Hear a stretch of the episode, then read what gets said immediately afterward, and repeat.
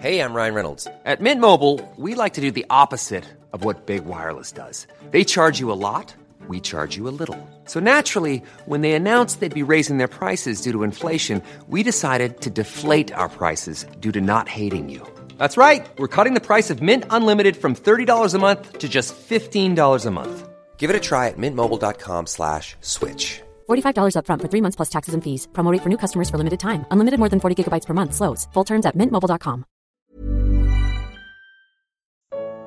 Em quem você coloca a sua esperança neste ano eleitoral? Segunda parte. Comentário de Mari Persona.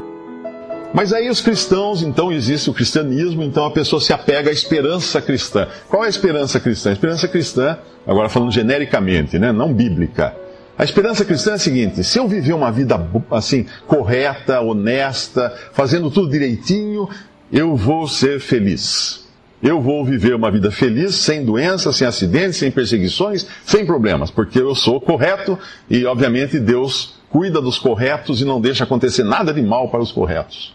É? Eu não conheço ninguém mais correto do que o Senhor Jesus. E vamos, pensa o que aconteceu com ele aqui. Que vida ele levou aqui? Não foi uma vida assim, fácil, uma vida tranquila, mas de muito sofrimento, muita perseguição que culminou na sua morte na cruz. Pensa na vida de Paulo, o apóstolo Paulo. Ele era um homem, eh, no ponto de vista humano, agora nós estamos falando de um homem, não, não de um Deus e homem, né, que é Cristo, mas de um homem cristão, sincero na sua fé, que nos legou a maior parte do Novo Testamento, uh, das epístolas. Pensa na vida dele.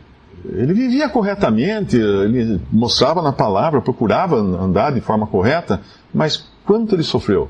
Quanto ele apanhou? Quanto ele foi apedrejado, sofreu naufrágio, foi assaltado, e morreu decapitado depois. Não está isso na Bíblia, mas a gente sabe pela, pela, história, pela tradição, que ele teria morrido decapitado. Pergunta, então, peraí, então essa esperança cristã de que se eu fizer tudo direitinho eu vou ser feliz, está furada. Está furada, porque eu, eu não estou isento de sofrer nesse mundo, porque esse não é o nosso lugar. Esse não é o lugar que Deus preparou para o homem, pelo menos na, na situação agora, como esse mundo se encontra, deturpado, corroído, corrompido pelo pecado. Porque quando, a, quando Adão caiu em pecado, desobedeceu a Deus, quis andar em rebelião contra Deus, em, em independência de Deus, esse mundo se tornou isso que nós temos hoje, que está nas páginas dos jornais todos os dias. Basta abrir o jornal e qualquer um desses da nova era que acha que está tudo maravilhoso, que estamos na nova era, alguma coisa, não é porque não lê jornal, leia o jornal. O que está acontecendo lá? Né? Os crimes só aumentando, tudo, tudo ruim guerra, todo momento pipocando uma guerra no mundo. Então é uma falsa esperança essa, é falsa, falsa esperança cristã, dizer que se eu andar direito vai dar tudo certo comigo.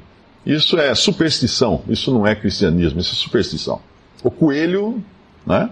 Pessoa que anda com pé de coelho acha que vai dar tudo certo com ela andando com pé de coelho. O coelho tinha quatro pés daquele e, um deles foi para no seu bolso porque mataram o coelho. Então, nesse mundo realmente não existe segurança, não existe paz, não existe alegria na forma exterior.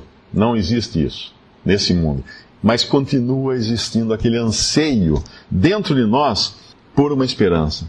E vamos, abrir então a passagem que vai falar de esperança na carta de Paulo aos Efésios. Aqui Paulo está escrevendo a cristãos. Ele não está escrevendo a incrédulos. Ele está escrevendo a cristãos. Então, qualquer incrédulo que escute essa mensagem, qualquer um que não tenha ainda se convertido a Cristo, ainda não é possuidor dessas promessas que Paulo vai falar aqui. Mas como eu posso me converter a Cristo? Crendo no Evangelho. Mas o que é o Evangelho? O Evangelho é a mensagem mais maravilhosa do mundo porque é a mais simples.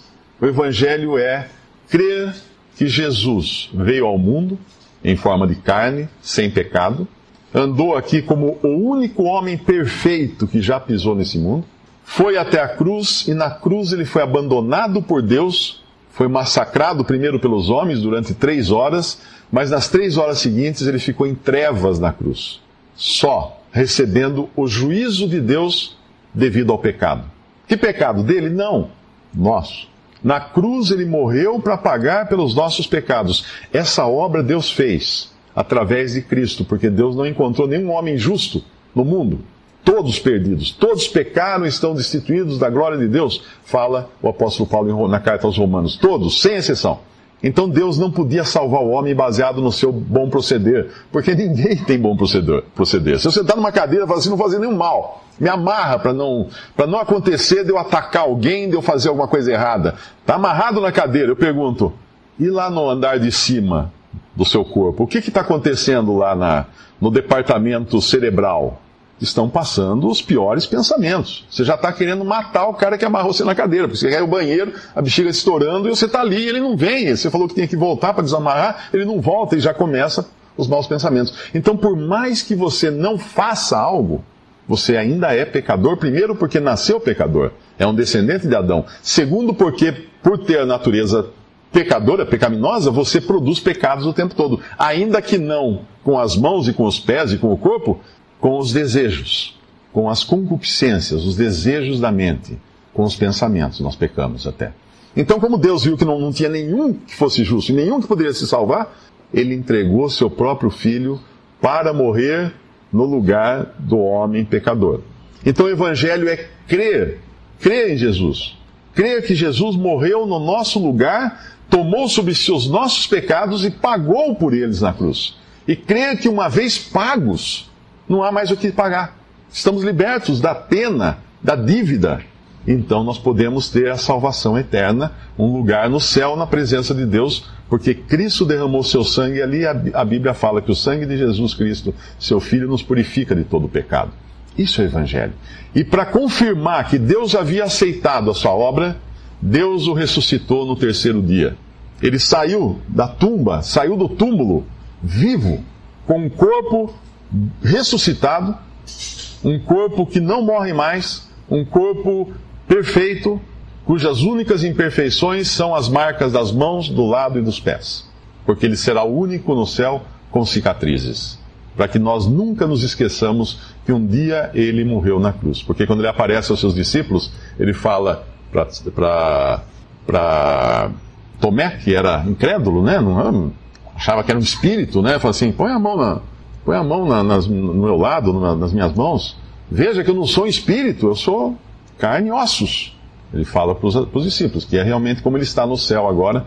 Ele ressuscitou e subiu aos céus em carne e ossos. Então o evangelho é simples assim: crer que ele me substituiu na morte e no juízo para que eu possa ter um lugar no céu. Mas vamos à passagem em, eh, na epístola de Paulo aos Efésios, capítulo 1, capítulo 1, versículo 11.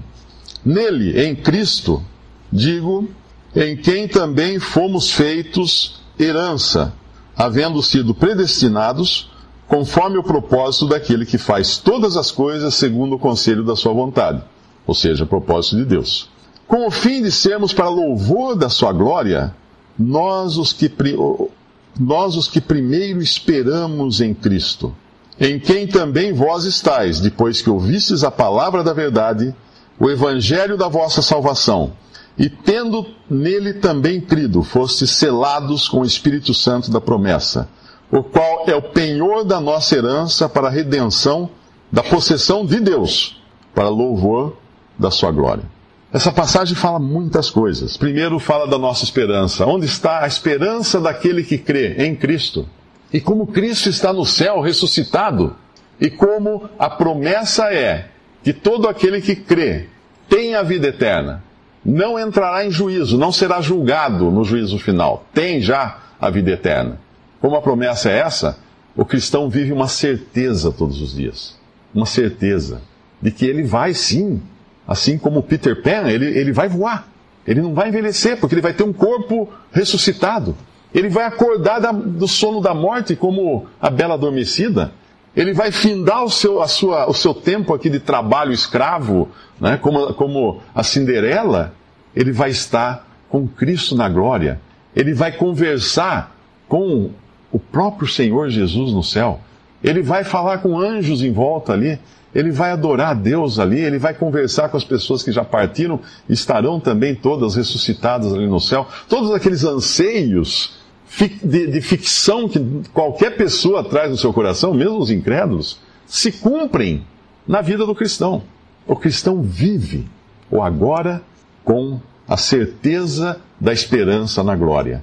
Por isso, um cristão pode sim ser feliz.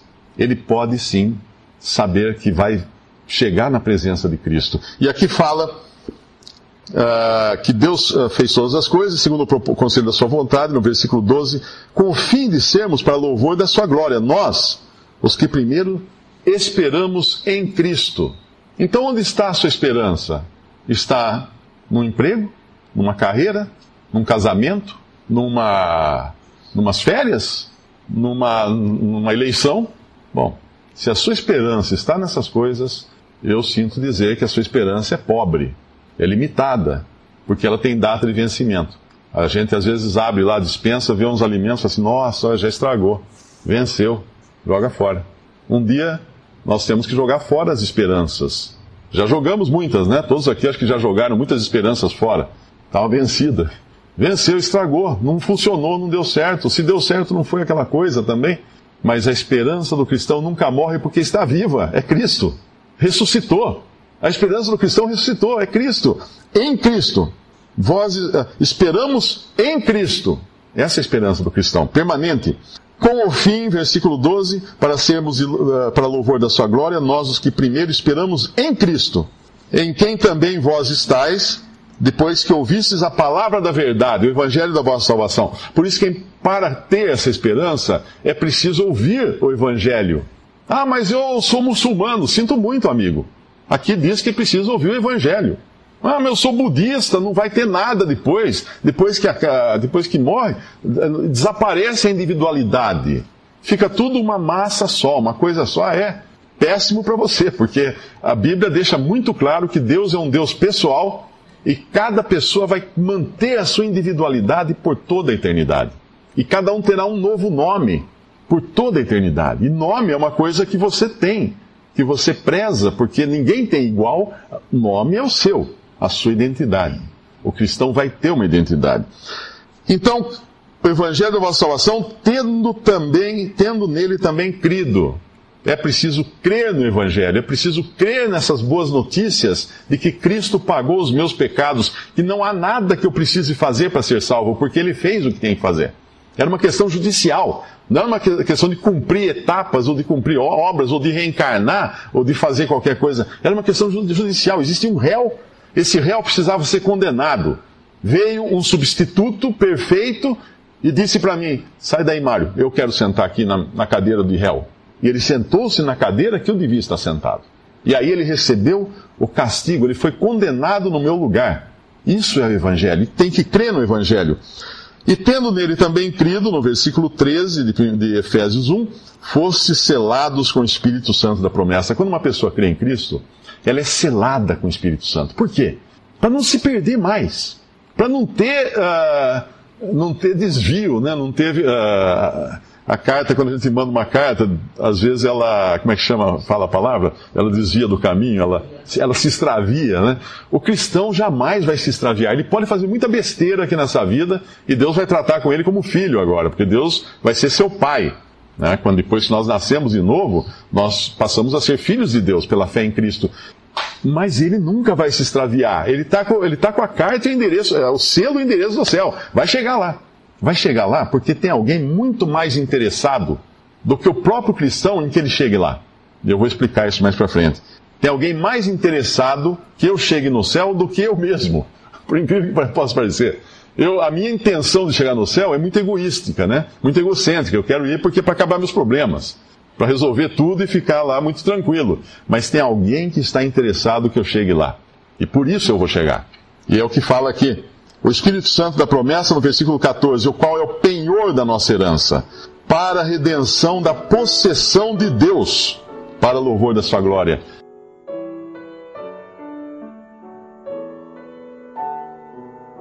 Visite respondi.com.br. Visite também 3minutos.net.